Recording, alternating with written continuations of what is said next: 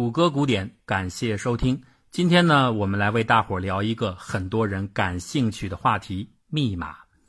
一九六九年，法国著名作家乔治·佩雷克创作了一部两百多页的小说，名字叫《消失》。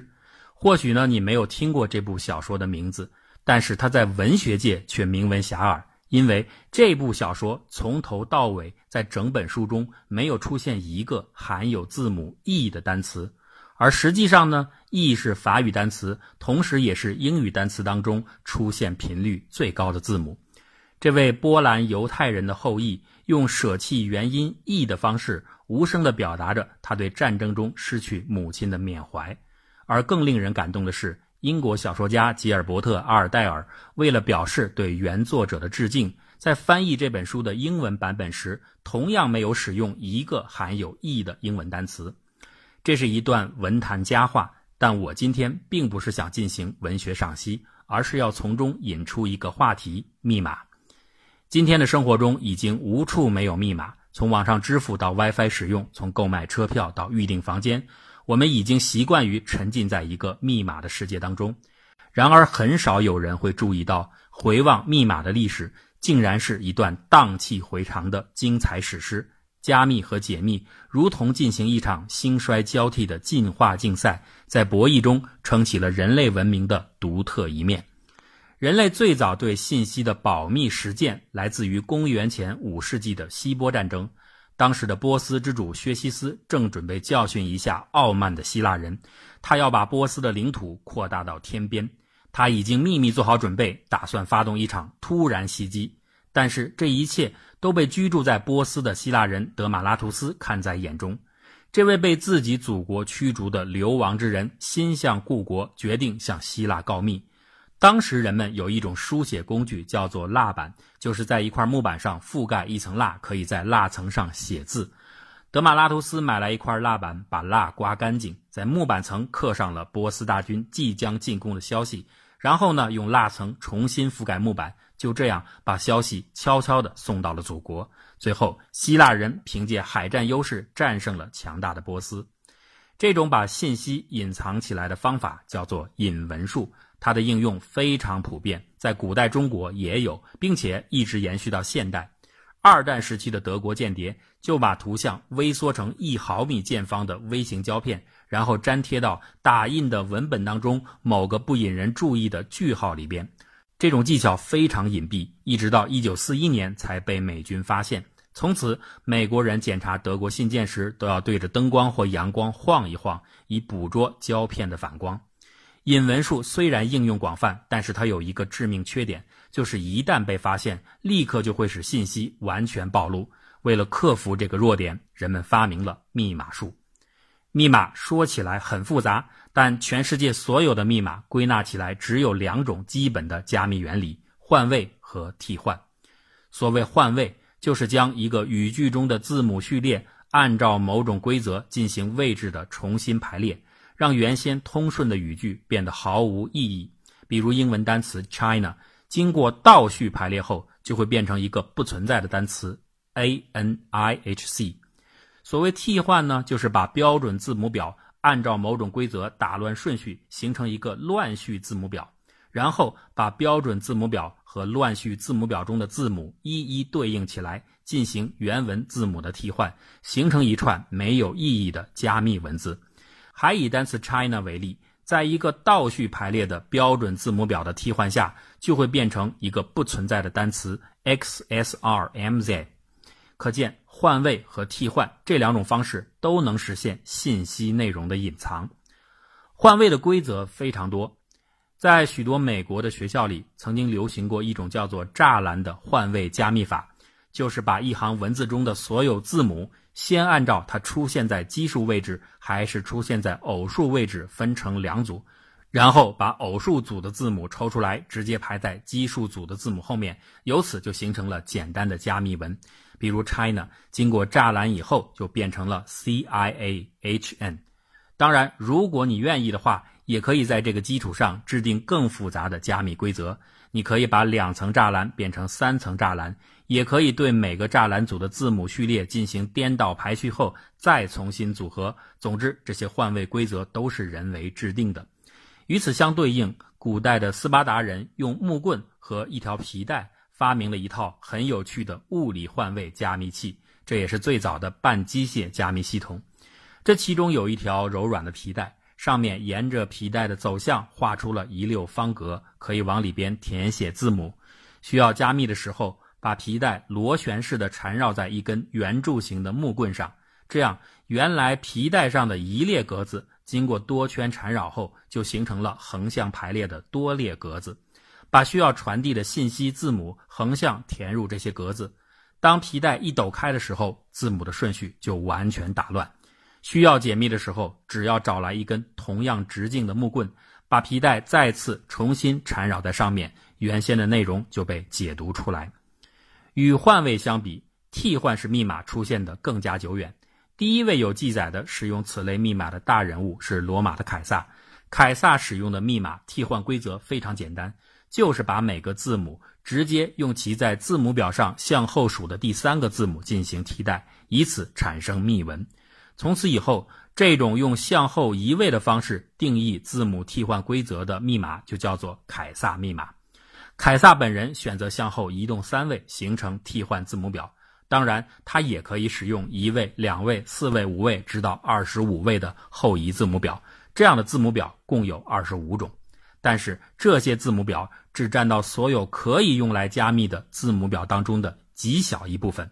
因为加密字母表并非一定非要通过整体位移来得到，任何一种二十六字母的排列都可以作为加密字母表，而二十六字母表的全排列总数将是二十六的阶乘，这是一个天文数字。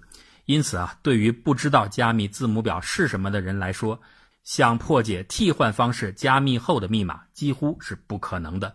很容易理解，对于隐藏信息来说。起到最关键作用的，并不是替换的原理，而是其中的加密字母表。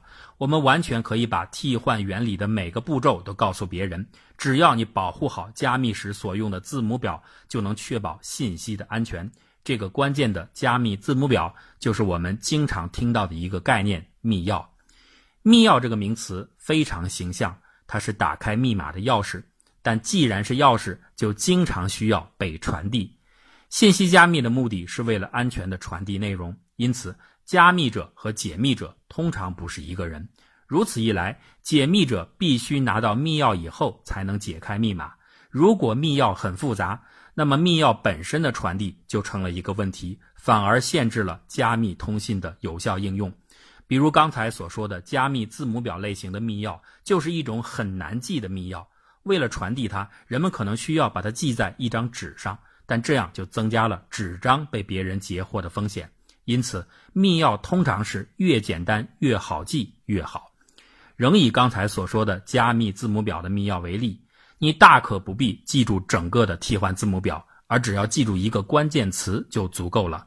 那这一点是怎么来做到的呢？假设这个关键词是 China。利用这个单词，可以按如下两步骤的规则形成一个完整的加密替换字母表。第一步，把标准字母表的前五个字母分别对应到关键词的五个字母之上。第二步呢，我们把标准字母表第六个以及第六个以后的字母分别对应到 A、B、C、D 这样一个正常的字母序列上。如果遇到已经对应过的字母，就跳过向下。这样一来。一个完整的替换字母表就形成了。可以看到，用上面的方法形成的密钥只有一个关键词，完全可以凭借记忆传递，而绝不会被别人知道。到此为止，加密技术的发展看起来非常完美，不仅难以破译，而且密钥也简单小巧。所以在整个中世纪，西方世界一直都在使用这样的密码，以至于连神圣的圣经旧约当中有几章也是通过替换方法进行加密的。这个传统技巧叫做阿特巴式法，它的字母表替换规则也很简单，也就是首尾相对，第一个字母对最后一个字母，第二个字母对倒数第二个字母，以此类推。实际上，阿特巴式这个名字本身。就揭示了这种对应规则：A 代表希伯来字母表第一个字母 alpha，T 代表希伯来字母表最后一个字母 tau，BA 代表第二个字母 base，SH 代表倒数第二个字母 shin。在我们前面的节目中讲过，犹太人为圣经加密，并非是为了保密，而是为了增加某种神秘性。但这个习惯一直延续，影响了整个基督教的欧洲。在欧洲人心目中，替换加密方法是极其神秘有效的。每个人只要在海洋般的单词中找到一个只属于自己的关键词，或者设计出一种独特的字母表对应规则，那么密码就根本无法破解。然而，他们错了。他们并不知道，就在同样的时代里，穆斯林已经找到了替换类加密方法致命的死穴，而破解的启示恰恰来自于《古兰经》。一场另类的宗教战争就这样发生了。公元七八世纪，刚刚兴起的阿拉伯帝国，一切都在蓬勃发展，从医学到哲学，从天文到数学。这里有最全的书籍，有最豪华的图书馆。巴格达俨然成为当时全世界的科学中心。阿拉伯人当然也懂得使用替换式密码，并且他们还做了一些改进，把一些不是字母的符号引入到了密码系统当中，比如井号、加号等等。但是如果他们仅仅做出了这些扩展的话，那就不足称道了。真正可怕的是，他们掌握了一项新的工具——统计学。当时，阿拉伯的科学家们正在校对《古兰经》中穆圣得到的天启。以便鉴定出这些混在一起的语录的时间先后顺序，他们发现，如果计算出这些话语里边不同单词的出现频率，那么根据这些单词在日常生活中出现的早晚和词频的高低，就能推断出哪些语句比较靠前，哪些语句比较靠后。就是在这样的研究当中，对于密码破译来说，最为关键的一项技术突破出现了。阿拉伯学者并没有停留在单词统计上，他们也开始对字母频率进行统计，而字母频率正是替换式密码的死穴。不管你用什么样的密钥、什么样的替换字母表，经过替换后的字母频率却不会改变。频率就相当于每个字母的鞋印儿，不管你多么精心的隐藏鞋子，鞋印儿却不会消失。一九八七年。在伊斯坦布尔发现了公元九世纪阿拉伯大哲学家阿尔金迪的一部伟大著作《关于破译加密信息的手稿》，书中明确解释了利用字母频率破译密码的基本原理。首先要知道加密文本使用是何种语言，之后用大量的这种语言的文本统计它的字母出现频率。接着计算出加密文当中各个字母的频率，再根据频率配对吻合的原则两相对应，就能还原替换规则，破解密码。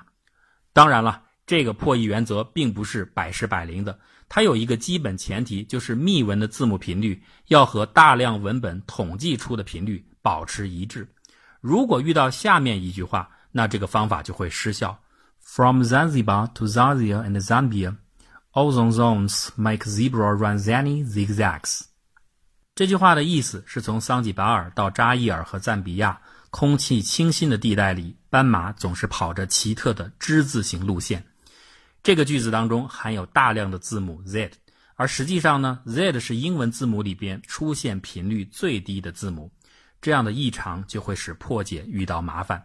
另外，对于我们一开始提到的没有字母 e 的小说消失来说，频率破译法更是无法使用，因为频率最高的字母 e 在原文中根本不存在。破译者当然没有那么笨，他们知道字母频率在短文中的不稳定性，就像鞋印有时会变得模糊一样。但是这并不构成本质上的障碍。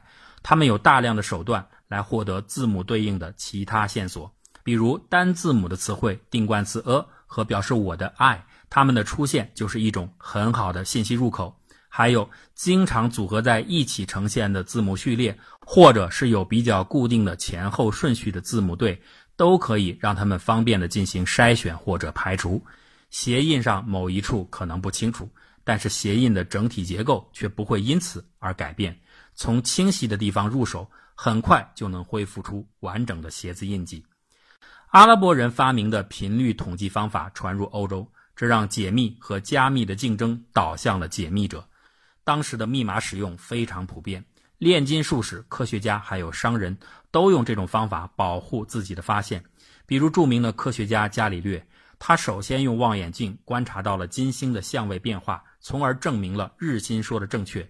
但是他为了保护自己，只写下了一句密语。这些东西被我今天不成熟的收获了，遗憾。而把这些字母重新排列以后，你才能看懂伽利略的原话是：爱神的母亲采用了狄安娜的相位，爱神的母亲就是金星维纳斯，而狄安娜就是月亮。又比如著名的达芬奇密码，雅克索尼埃馆长的遗言是：“Oh, draconian devil, oh, lame saint。”他的意思并非字面上所说的“哦，严酷的魔王，哦，瘸腿的圣徒”。你必须把打乱的字母重新排列后，才能明白这位馆长想说什么。在这里，我们把这条密码的破译作为互动内容留给感兴趣的朋友。欢迎大家在微信公众号“谷歌古典”中留言，我们将在下一期节目中说明这位馆长的遗言究竟是什么。